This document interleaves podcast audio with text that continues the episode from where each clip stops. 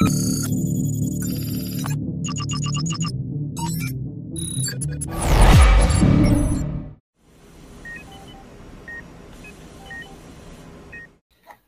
vamos a mais um episódio do podcast Anestesia de Valor, uma comunidade que carrega a assinatura da Anestec, plataforma número um de anestesia digital. Sou o Jorge Preto, sou médico anestesiologista e CMIO da Anestec. E hoje temos o prazer de conversar com Cláudia Simões. Cláudia é diretora de Educação Médica da SMA, coordenadora do Serviço de Anestesia do uh, Hospital de Clínicas da Faculdade de Medicina da USP. E um monte de outras coisas, né, Cláudia? Mas vamos deixar resumido por enquanto nisso.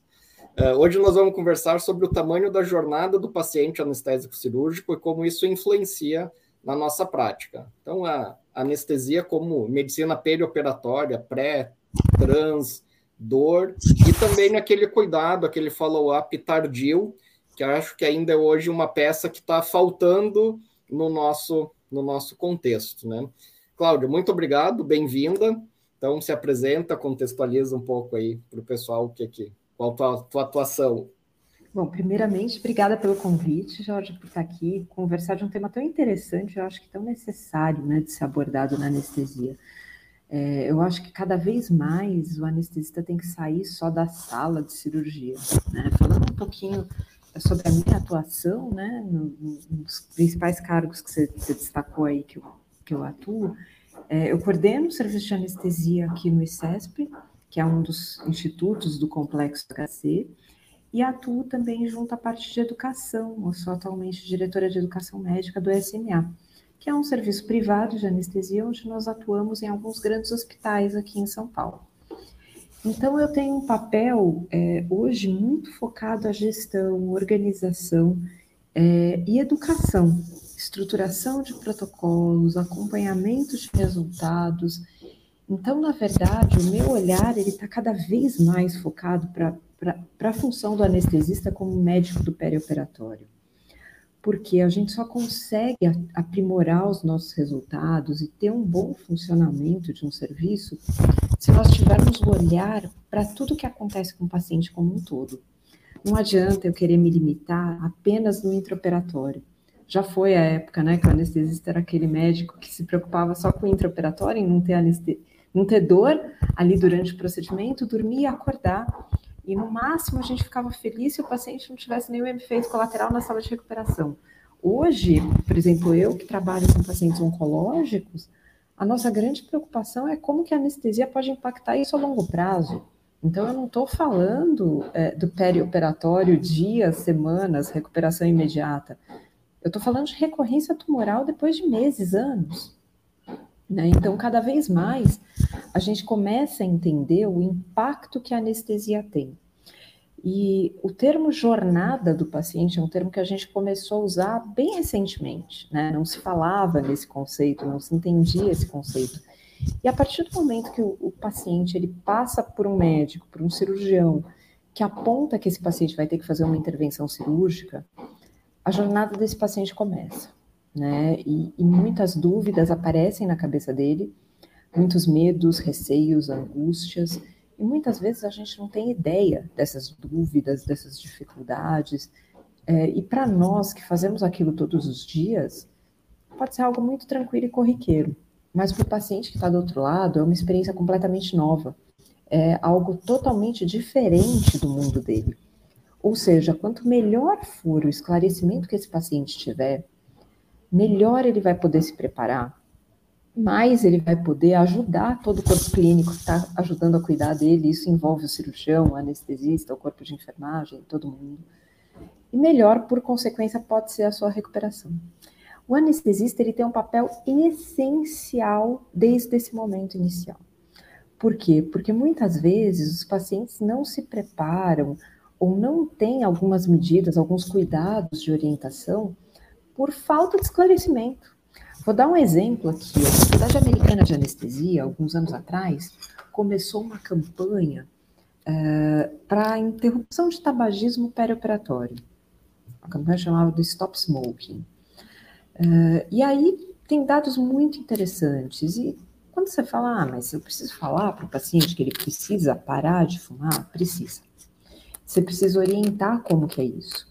E muitas vezes vai ter paciente que vai falar para a gente: olha, eu não consigo parar de fumar. E tudo bem, mas você fez o seu papel e você tentou orientá-lo e explicou os riscos que ele vai correr com aquilo. Muitas vezes, alguns pacientes vão falar: ah, eu não consigo parar definitivo, mas até a cirurgia eu consigo. E aí você vai ter que explicar os benefícios que ele vai ter se ele parar até lá, mesmo que temporariamente. Tem paciente, às vezes, que fala: olha, eu não consigo parar muito antes, mas no dia que eu internar no hospital, doutor, para operar, aí eu paro de fumar. Aí nesse período eu vou ficar sem fumar enquanto eu estiver internado.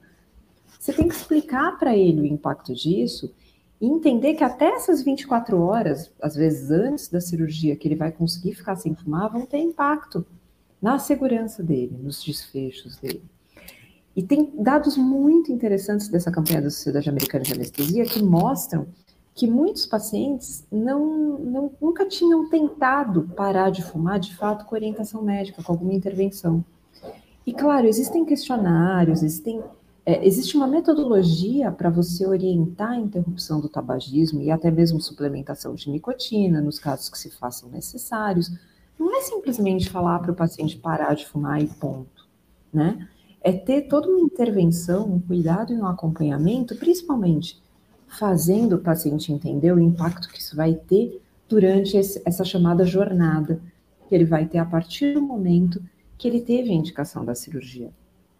E eu tive a oportunidade aí de, nos últimos anos, é, participar de uma série de intervenções, de uma série de iniciativas é, nos serviços onde eu atuo, de estruturação e implementação de algumas rotinas, né? Então, hoje, é, a gente fala, agora olhando pelo lado médico, né, muitas vezes, da linha de cuidado que um paciente vai ter quando ele for fazer, por exemplo, uma artroplastia total de quadril, vai pegar um exemplo aqui de um procedimento concreto. O que, que vai estar envolvido nessa linha de cuidado desse paciente? Ela vem desde um adequado preparo pré-operatório, uma padronização da assistência no intraoperatório e até mesmo a padronização e orientação dos cuidados no pós-operatório. E hoje a gente tem cada vez mais ferramentas para isso. E mais que isso, né, Jorge, nós sabemos que quando nós padronizamos o cuidado, nós podemos de fato melhorar desfechos. É aquela coisa, você, se você for ser operado por alguém, de qualquer coisa, você prefere um cirurgião que faz aquilo todo dia um cirurgião que fez isso só lá atrás, há 10 anos uhum. atrás, e aí agora ele vai voltar a fazer essa cirurgia em você? Eu acho que não tem muita dúvida, né? Se eu for a paciente, eu prefiro alguém que esteja fazendo isso todo dia. É, e com, com, as nossas condutas, de uma maneira geral, isso não é diferente. Né? Se eu estou falando de um procedimento é, que já está quase que medular em mim, que eu faço todo dia, que eu estou acostumada a posicionar o paciente, que eu estou acostumada a fazer aquele tipo de analgesia, que eu estou acostumada até mesmo a, a, tratar as eventuais complicações, intercorrências que podem ter, é, de uma maneira rotineira, os meus resultados tendem a melhorar.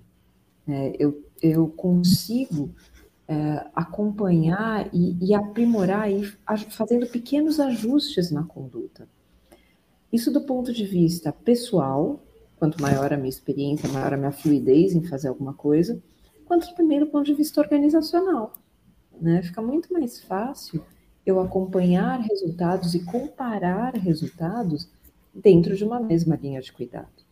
Se eu for comparar resultados, usando o mesmo exemplo que eu dei, vai de artroplastia total de quadril, de quatro, cinco serviços completamente diferentes, onde cada anestesista faz é, a anestesia conforme a sua vontade, sem uma padronização, sem uma orientação mínima, vai ser muito difícil conseguir comparar qualquer tipo de resultado porque eu vou ter tanto viés, eu vou ter tanta variação dentro do, do, dos dados que eu vou achar, que muitas vezes vai ser até complicado de eu falar se as condutas se equivalem ou não.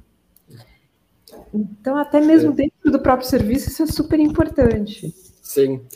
É, é, isso, quando a gente vai ler a literatura, é, se traduz na heterogeneidade, né? Que é bem isso, é, é tantas condutas diferentes que você até mostra um resultado, mas é, eles colocam lá na conclusão, ah, a evidência não é forte devido à alta heterogeneidade. Cara, é, traduzindo para linguagem de, de artigo, é isso que você está falando. Cada um faz de um jeito, cada um faz de uma forma, são técnicas anestésicas, doses, medicações, são tão diferentes que você não consegue chegar a uma, a uma conclusão. A gente tem, tem uma série de exemplos disso na, na literatura, né? Uh, foi algo que uh, a gente que está mais tempo aí já nesse, nessa rotina foi uma coisa que aconteceu com, com a questão da reposição volêmica liberal e restritiva. Cara, não aguentava mais ver palestra falando de liberal restritiva. A hora que definiram que era baseada por metas, metas objetivas, e todo mundo passou a buscar as mesmas metas, rapidamente a gente teve meta-análise, teve um monte de resultado dando consistência naquele tipo de conduta, né? Uh, e, e é, é, a mesma coisa, assim, você começa a fazer, vamos dizer, faz bariátrica. Cara, cada um faz de um jeito diferente, cada um usa medicações diferentes, faz um pós-operatório diferente. Você não consegue chegar à conclusão de qual é a melhor rotina. E aí, nesse ponto que entram os protocolos, né? Para você tentar dar uma. Uh, reduzir a variabilidade de cuidado. Só que é, eu vejo que o, a intenção do protocolo é ótima, mas o grande desafio é você conseguir comprovar, medir, avaliar o engajamento no protocolo. Eu acho que a gente já passou da fase de, do, da implementação de protocolos, né? Porque eu digo aqui, eu trabalho em um hospital que tem Joint Commission, que tem outro que tem uh, Quemento, outro que tem ONA, eu já escrevi dezenas de protocolos, e o, o, destino do protocolo é um PDF no WhatsApp e uma gaveta. Esse é o destino natural do protocolo, uhum. se ninguém fizer mais nada para acompanhar. Uh, eu, eu queria que você me desse um pouco da tua experiência, assim, como que é tentar implementar um protocolo que realmente vai ser seguido, como medir e acompanhar o engajamento para a gente dar, vamos dizer, o segundo passo. Primeiro passo, protocolo, mas só a existência de um protocolo não garante nem que ele seja seguido, né? Então são vários vários passos. Como que você consegue trabalhar isso, Cláudio? Exato. A gente, na verdade, criar protocolo é muito fácil, né? A literatura está aí, a, o acesso à informação hoje em dia é a coisa mais simples do mundo, né? Você pega, senta uma hora no computador você vai colocar no papel e isso é tranquilíssimo. Agora, fazer aquilo que está no papel, tomar vida e ser real, é um desafio, né? E precisa ser gerenciado. Não adianta eu imprimir o protocolo e dar na mão de cada um do serviço, principalmente quando a gente está trabalhando com serviços grandes, né? É, a gente tem, tem uma boa experiência e eu tenho uma oportunidade ímpar dentro do SMA de trabalhar de uma maneira muito integrada e conjunta com serviços de qualidade é, e segurança, onde nós fazemos um, uma dobradinha né, de educação é, e, e, e auditoria e acompanhamento de todos os nossos resultados. Então, nós não temos apenas um documento, uma diretriz, nós temos toda uma estrutura que trabalha é, em torno do serviço para buscar que, primeiro, o protocolo, a informação, a recomendação da linha de cuidado chegue a todos primeiro desafio, porque a gente acha, a gente tem a ilusão que eu coloquei no papel, eu disparei por e-mail, ou coloquei num, num lugar que seja um repositório, né? Uh, que todos tenham acesso, e eu acho que todo mundo teve conhecimento daquilo. Lê do engano. A gente sabe que a maior parte das pessoas vai ser assim, literalmente, não é nem por mal, mas ela vai ser afogada pelo volume de informações e pela correria do dia a dia e vai acabar não tendo consciência daquilo que foi passado para ela. Né? Então não adianta eu depois querer ficar bravo e falar assim, ah, mas eu mandei o protocolo por e-mail, você recebeu? por que, que você não seguiu esse protocolo? Não é simples assim. É, então a gente tem que buscar hoje ferramentas né, de como nós vamos é, fazer, garantir que a informação chegue. Mais que isso, como que a gente vai garantir, entender e acompanhar como que foi a conduta de cada profissional que está trabalhando no serviço frente àquela recomendação do protocolo. Eu costumo brincar, Jorge, que protocolo é, ele tem que ser uma diretriz, mas nada na vida é imutável. Não tem nenhum protocolo que seja perfeito e se adapte a qualquer paciente, a qualquer situação. Então, vão ter situações onde eu vou ter que buscar alguma adaptação, onde eu vou ter que fugir de alguma recomendação pontual dentro do protocolo. E isso não é uma violação, isso é uma necessidade, né? Porque muitas vezes eu Sim. não vou conseguir aplicar aquilo exatamente da maneira como, como eu descrevi inicialmente para absolutamente todos os pacientes e está correto fazer isso. Esse é um ponto que também as pessoas às vezes têm dificuldade de entender, né? E às vezes fala assim: ah, não, não vou seguir nada então do protocolo, porque eu não consigo fazer esta conduta pontual que está aqui no protocolo, então já não vou fazer todo o resto. Isso não é uma verdade, né? E eu acho que quem fez a gente entender muito essa filosofia foi a iniciativa ERAS, né, de aceleração da recuperação pós-operatória, onde eu tenho vários pilares de cuidado do paciente e não é porque eu não posso aplicar um, porque o paciente tem alguma eventual contraindicação, que eu tenho que abandonar todo o resto, né? Uh, um protocolo ele vai ser composto por uma série de condutas. Quando uma linha de cuidado, eu estou passando por uma série de condutas, desde o preparo do paciente, a conduta anestésica no intra e até mesmo a conduta, por exemplo, de acompanhamento de analgesia no pós. Então, eu vou ter que fazer o link de tudo isso, e não é porque um eventual ponto não pode ser aplicado que eu vou descartar todo o resto. Então, fazer as pessoas entenderem isso já é um desafio. É, Lembrá-las que naquele caso que ela está fazendo, existe um protocolo para aquilo. Então, vou dar um exemplo aqui. Nós implementamos um protocolo no SMA é, de anestesia para prostatectomia robótica. Então, nós fizemos um trabalho grande de criação e divulgação das condutas preconizadas dentro do serviço, mas a cada colega que vai fazer uma anestesia para uma prostatectomia robótica, ele recebe um lembrete, né? E um, um formulário específico para inserção das informações para que a gente possa acompanhar o quanto ele está ou não aderindo é, à conduta. E aqui não é acompanhar o quanto a pessoa está aderindo ou não, para mim, tanto faz se é o Joãozinho, a Maria, se é a Cláudia, se é o Jorge que está fazendo anestesia hoje. Todos são do serviço. Né? O que é importante é que se a Cláudia não seguir uma conduta e ela explicar e ela justificar aquilo, eu vou entender e até ao longo do tempo eu posso adaptar o meu protocolo. Esse é um outro Exato. ponto. Nada é imutável e as pessoas têm um pouco de dificuldade de entender isso. E conforme a gente vai aplicando na prática algumas condutas que podem até estar no livro, muitas vezes, aquelas coisas bem clássicas, mas dependendo da minha realidade, da minha população, eu preciso de alguma adaptação. E isso a gente só consegue enxergar é, analisando os resultados, acompanhando, entendendo as limitações. E aí nós vamos ter que fazer um ciclo contínuo, eu vou ter que fechar essa cadeia. Então eu propus uma conduta, eu peço que as pessoas sigam ela, eu ajudo as pessoas a seguirem essa conduta, esse é um ponto importante. Eu olho os meus resultados, analiso esses resultados e dou um feedback para a pessoa que está lá na ponta, ajudando a aplicar aquilo. Porque ela precisa entender também o impacto e os resultados que aquilo tem. Né? É, nós temos uma batalha eterna que, assim, é, não estou nem falando de um procedimento específico, não. Mas é, muda o endereço, tenho certeza que aí com vocês vocês devem passar por isso com algumas equipes. Se a gente for para fora do Brasil, em vários serviços de ponta, isso acontece. Eu estava conversando com um amigo outro dia que é de Yale, é, e o mesmo problema que eu vivo no serviço onde eu atuo aqui em São Paulo, ele vive lá em Yale. Eu até brinquei, eu falei, só muda realmente o endereço. A gente tem, por é. exemplo, algumas resistências quanto a bloqueios, alguns tipos de anestesia regional.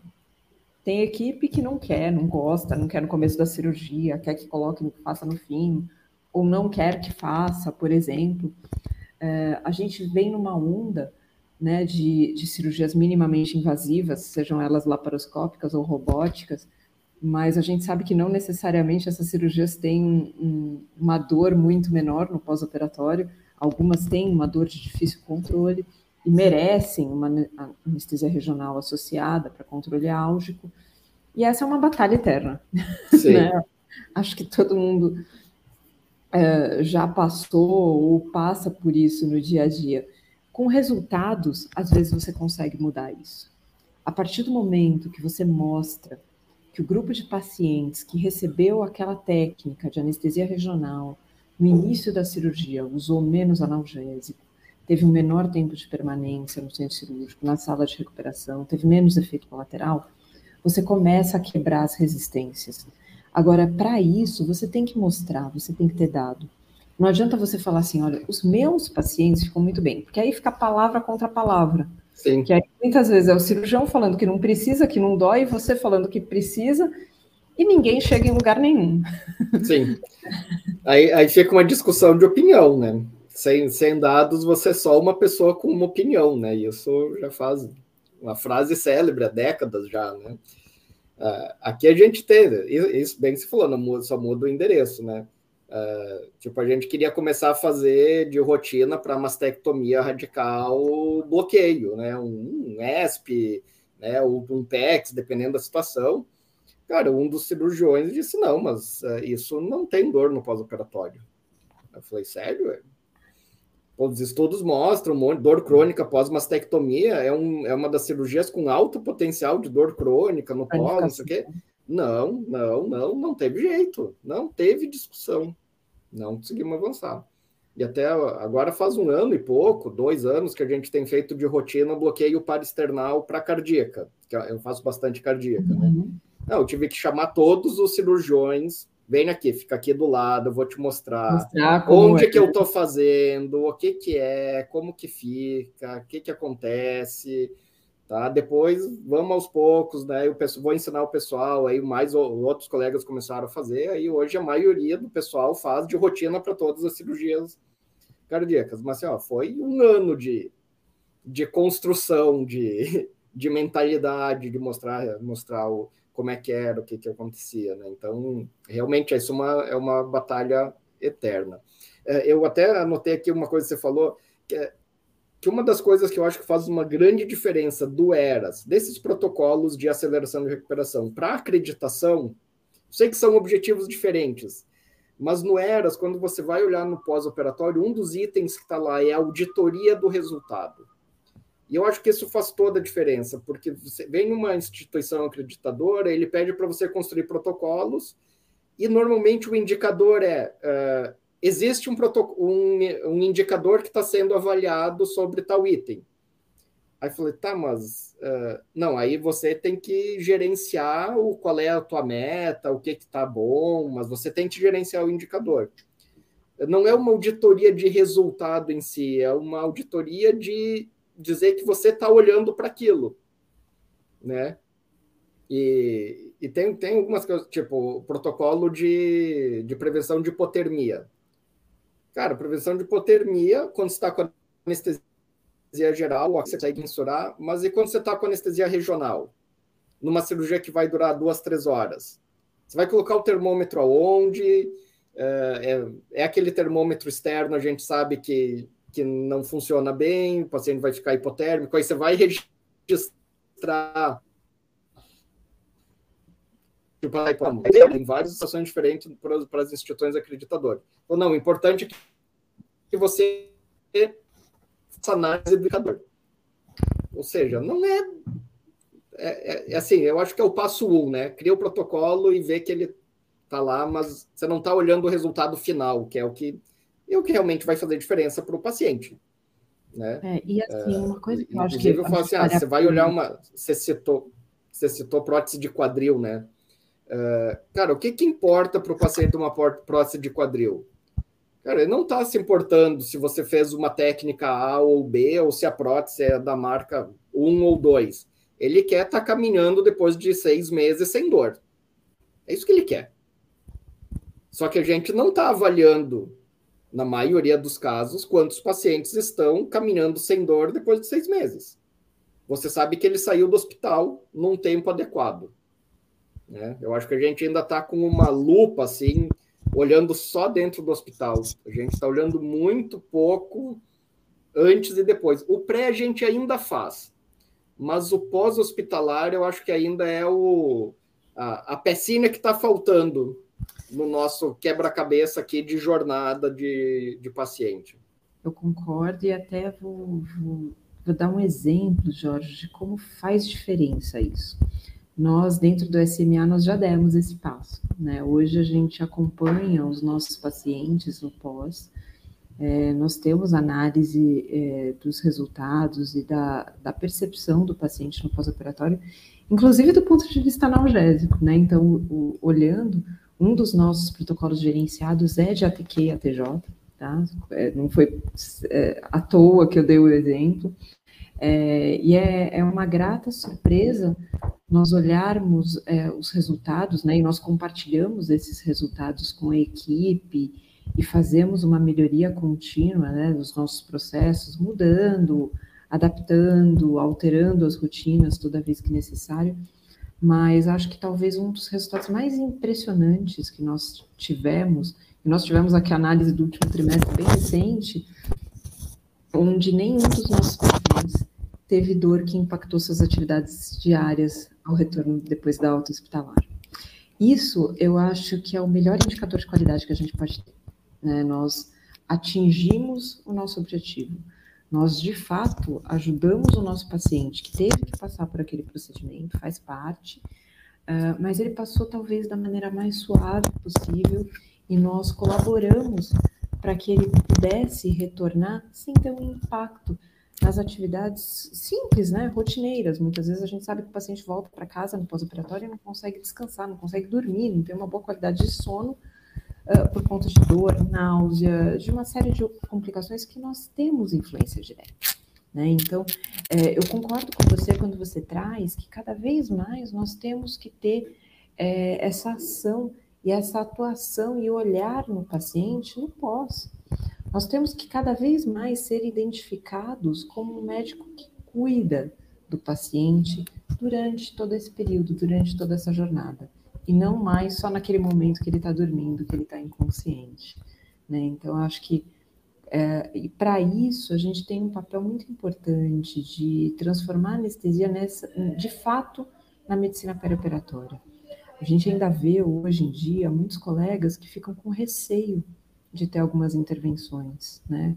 Então fazem uma avaliação pré-operatória e tem um paciente. Vou dar um exemplo aqui, vou te fazer uma pergunta. Você já fez alguma avaliação pré-operatória de algum paciente que tivesse uma hemoglobina de 11 para uma cirurgia letiva? Sim. Já, né? Acho que talvez todos nós, todos estão nos. Todo nos... mundo que faz pré já, já, já fez, né? Exato. Aí eu faço é. uma pergunta. É, o que nós fizemos por esse paciente que vinha para uma cirurgia letiva e tinha uma hemoglobina de 11? Porque ele é uma paciente anêmica. A gente Normalmente fez. não faz nada. Exato, é aí que eu queria chegar. E por que, que a gente não faz nada? Porque muitas vezes a gente não se sente. Pode ser não se sentir capacitado, não se sentir responsável pelo paciente, mas é uma oportunidade que a gente acaba perdendo de otimizar esse doente. E muitas vezes é o, o pré-operatório, principalmente em serviços públicos, e aí eu falo isso com bastante propriedade, porque é, é o dia a dia que eu vivo aqui no Instituto do Câncer, é, é a oportunidade muitas vezes do paciente fazer diagnóstico de uma série de patologias. Porque é aquele paciente que às vezes no sistema público não tem acesso ao cuidado continuado. E se a gente deixar aquilo passar, e, e liberar o paciente para a cirurgia, e ele vai realizar o procedimento cirúrgico dele, vai fazer a intervenção, é, e depois eventualmente vai ter alta, eu perdi uma oportunidade de tratar uma patologia, de otimizar esse paciente, e muitas vezes algo que vai ter um impacto direto no desfecho dele. Usando o exemplo aqui da anemia, a, a literatura mundial, nacional, está careca de mostrar que a anemia é um fator de risco independente para a mortalidade em todas as cirurgias. Então, assim, não é algo normal e não é algo que a gente vai fechar o olho. Mas se o paciente não tem uma anemia crítica, a ponto da gente pensar em transfundir, dificilmente a gente tem alguma ação. Né? Então, assim, por quê?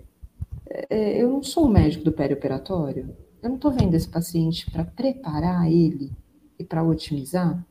Então, eu tenho que começar a ter intervenção.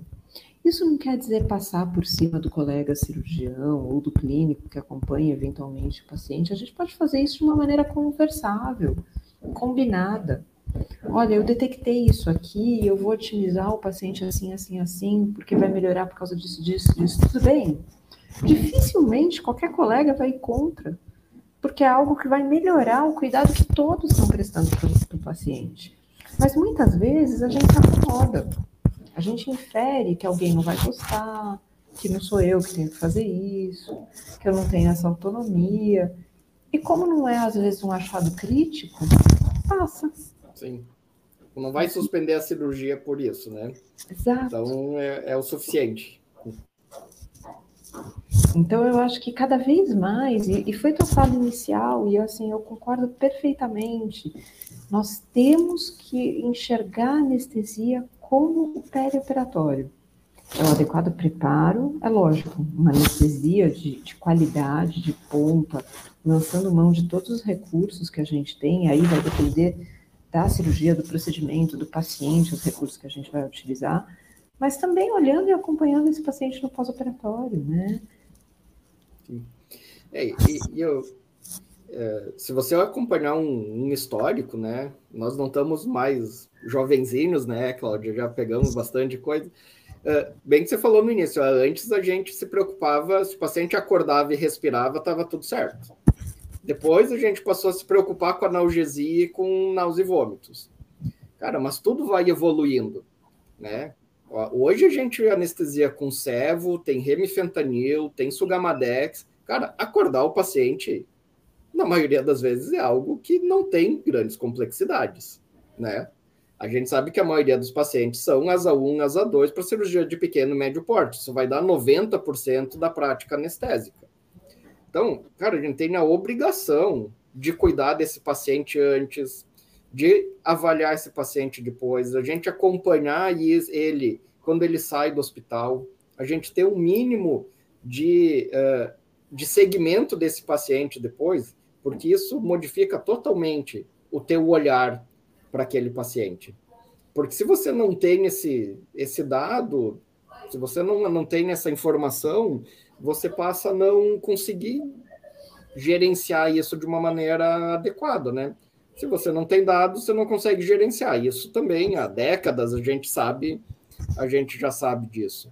E às então... vezes a gente tem uma impressão que está tá fazendo melhor, porque ninguém faz algo ou negligencia alguma conduta de, propositadamente. É, é, Mas se eu... você não enxerga, você não tem possibilidade de melhoria. Eu sempre falo isso, cara. Nenhum anestesista ele acorda, vai para o hospital e diz: hoje eu vou fazer uma anestesia ruim.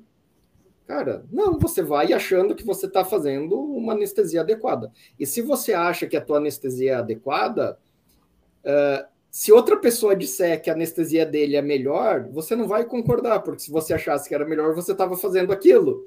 Você acha que a tua anestesia está adequada. Então você só vai conseguir mudar isso mostrando para ele números, dados, informações.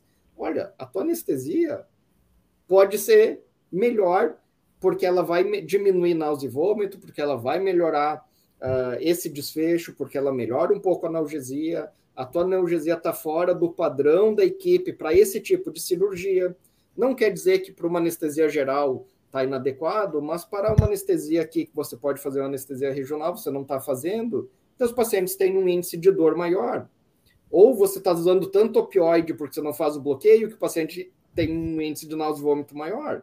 Então, se você ajusta isso aqui, volta para uma normalidade, ou seja, você vai reduzindo a variabilidade do cuidado, porque aos poucos, naturalmente, você vai chegar à conclusão, não, então aqui é melhor a gente fazer uma anestesia venosa, ou aqui é melhor a gente fazer um bloqueio periférico, porque você vai reduzir esses, esses indicadores. Mas se você não medir isso, não tem argumento que vai fazer o cara mudar de ideia. E porque uma... na cabeça dele ele está fazendo a melhor anestesia. E tem uma coisa importante, viu, Jorge? Ontem até a gente estava tá, discutindo com os residentes um artigo bem polêmico que saiu agora há pouco, é, que trouxe aí que uma droga antiga pode aumentar a mortalidade e tal, e aí tem uma série de falhas metodológicas no trabalho, é uma, uma questão bem complicada. Mas muita gente lê só o resumo, né, lê a conclusão, que é o que os autores quiseram colocar, né, do que eles acharam dentro da metodologia dele, eles não apontam as falhas, as limitações e tudo mais, e saem aí defendendo isso passionalmente. É, a gente não pode fazer assim, gente, é ciência, né, não é, não é gosto, não é preferência pessoal. Eu vou fazer pelo paciente o que for melhor, né? o que trouxer mais resultados. Então, muitas vezes não adianta eu falar, olha, eu gosto muito de fazer essa, esse tipo de anestesia ou de usar essa, esse medicamento. Eu tenho que mensurar os meus resultados. E talvez na hora que eu mensure os meus resultados e olhe e acompanhe, eu identifique oportunidades de melhoria, né? Que é exatamente o que você falou. Eu olho para trás, Jorge, a anestesia que eu fazia quando eu era residente não é a anestesia que eu faço hoje.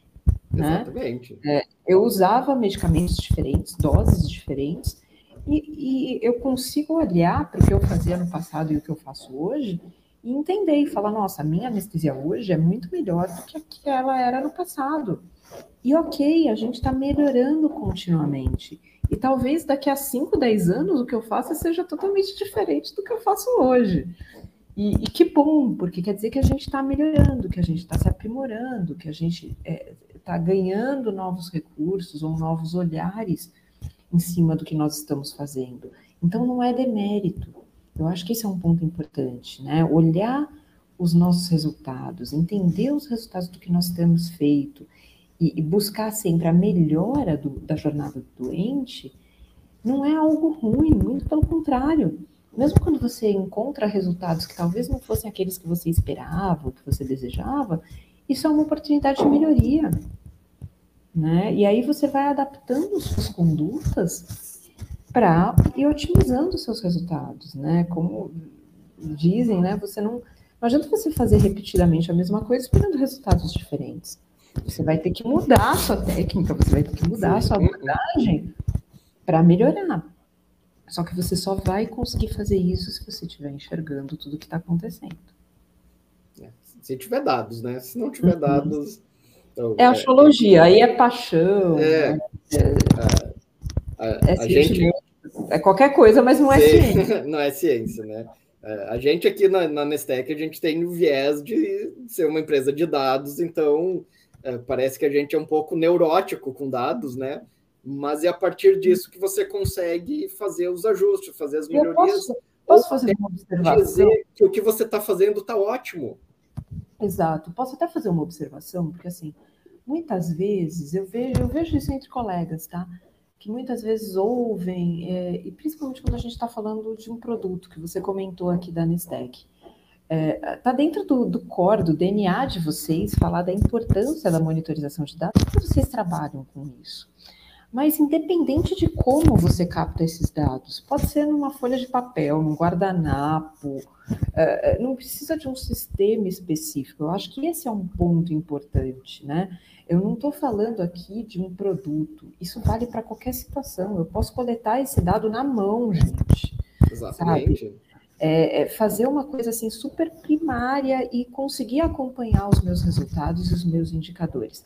É claro que a tecnologia está aí para ajudar a gente, porque é um trabalho hercúleo, né? Que consome tempo, material humano, é difícil, é chato é, ficar levantando dados. Exatamente.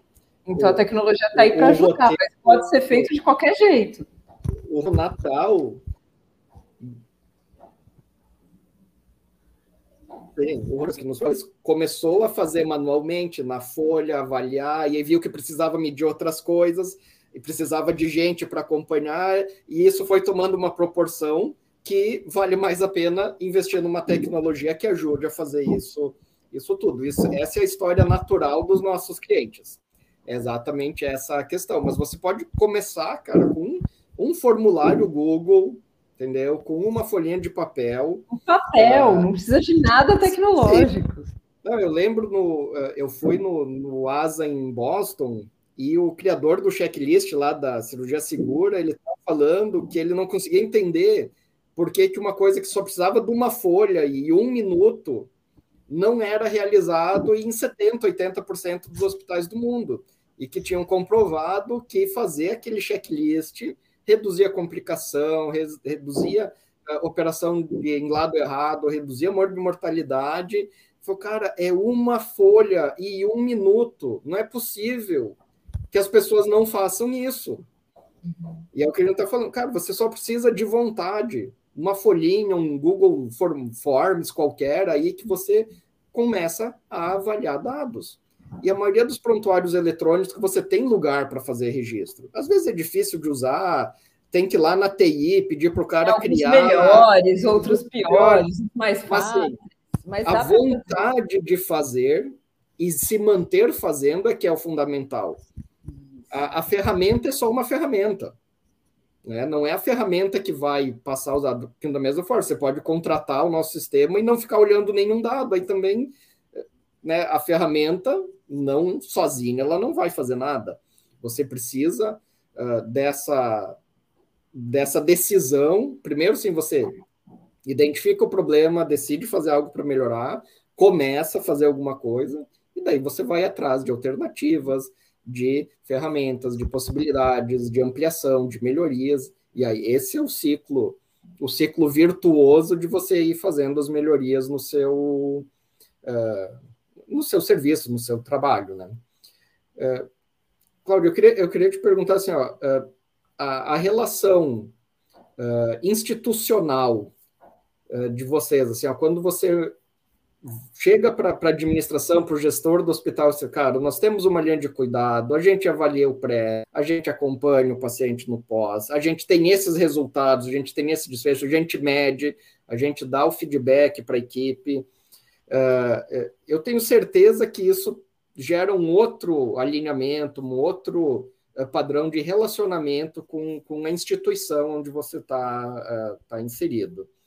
Você pode falar um pouco para a gente sobre esse, esse contexto, assim, que é um pouco extra da anestesia, mostrando assim, olha, o que nós fizemos tem esses resultados e, né, normalmente, você, você mostra que o teu trabalho é bom, porque muitas vezes eu pergunto para o pessoal assim, cara, você consegue comprovar que a tua equipe, que o, que o teu serviço é bom?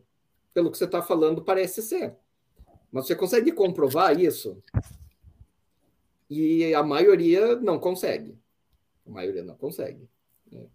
Esse Como é, que é a tua é experiência nessa, nesse âmbito? Assim? Esse é um ponto crítico mesmo, né, Jorge? Porque é o que você falou, ninguém, seja o colega individualmente, ou seja o serviço, ninguém vai acreditar que não está fazendo melhor, né? A gente até, a gente vai ter falhas, né? Infelizmente somos humanos, trabalhar em serviços grandes grupos, é algo complexo, com pessoas heterogêneas, é dificílimo, né? Você controlar e reduzir a variabilidade, que foi o que a gente começou a falar, falar aqui.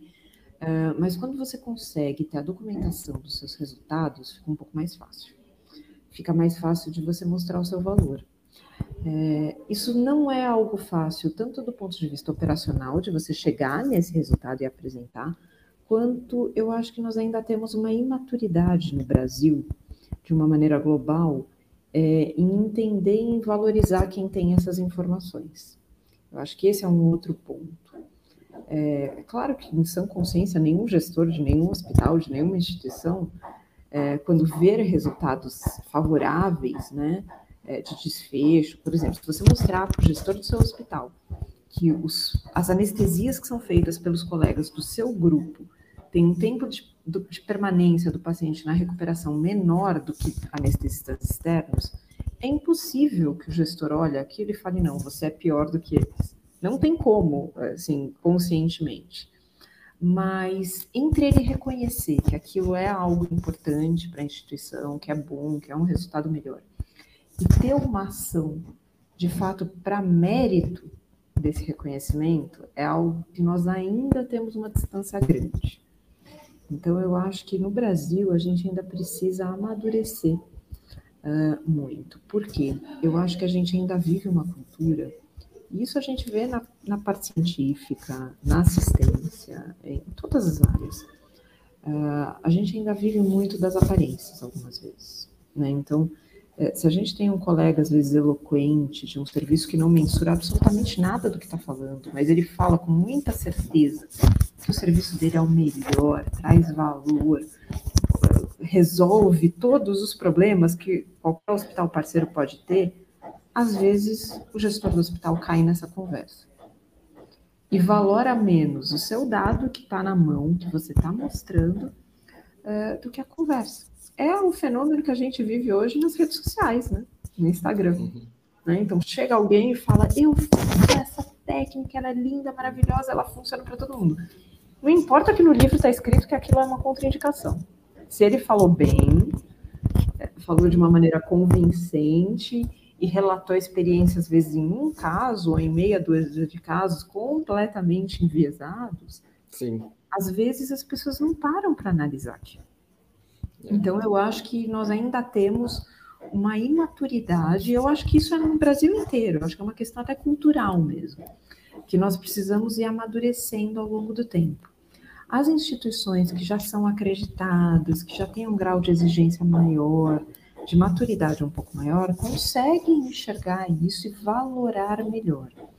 Mas ainda assim, principalmente instituições de corpo clínico aberto, é, tem uma dificuldade é, de trabalhar com esse tema. Por quê? Porque elas não exigem apresentação de resultados de todos os colegas. Sim. A partir do momento que nós tivermos isso, eu acho que aí muda um pouco de figura. É. Que é o que acontece hoje nos Estados Unidos. Né? Sim. É, então, é, você tem um diferencial de recebimento, de remuneração, quando você compartilha os seus resultados ou quando você não compartilha. Não é obrigatório, mas Sim. quase que se torna obrigatório. É, eu conheci alguns programas né, de, de performance, de, de pagamento diferenciado, que chegam a ter possibilidade de variação de 20% no recebimento, baseado numa série de critérios. E nesses critérios entram não só indicadores da instituição, tem um que eu achei interessante, que eles usavam indicadores globais do centro cirúrgico, que iam servir para o cirurgião, para o enfermeiro, para o anestesista, para todo mundo. Né, e que envolviam, inclusive, o NPS, né, a avaliação do paciente sobre o atendimento que ele teve.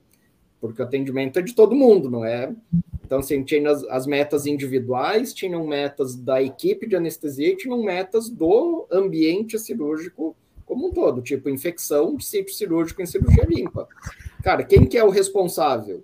É todo mundo, é o enfermeiro, é o cirurgião, é o anestesista, todo mundo. Né?